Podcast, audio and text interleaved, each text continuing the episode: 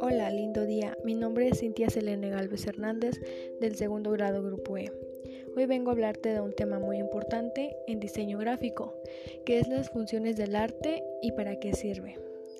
El arte sirve al hombre para transmitir sentimientos, vivencias o dogmas por medio de imágenes o símbolos. Y por otra también es una actividad constructiva ligada a funciones representativas y rituales que requieren espacios especiales. Las funciones. Está la función estética, la función ideológica, la función pedagógica, etc. La función estética implica que el arte sirve para disfrutarlo y gozarlo en la contemplación de la lectura y la escucha.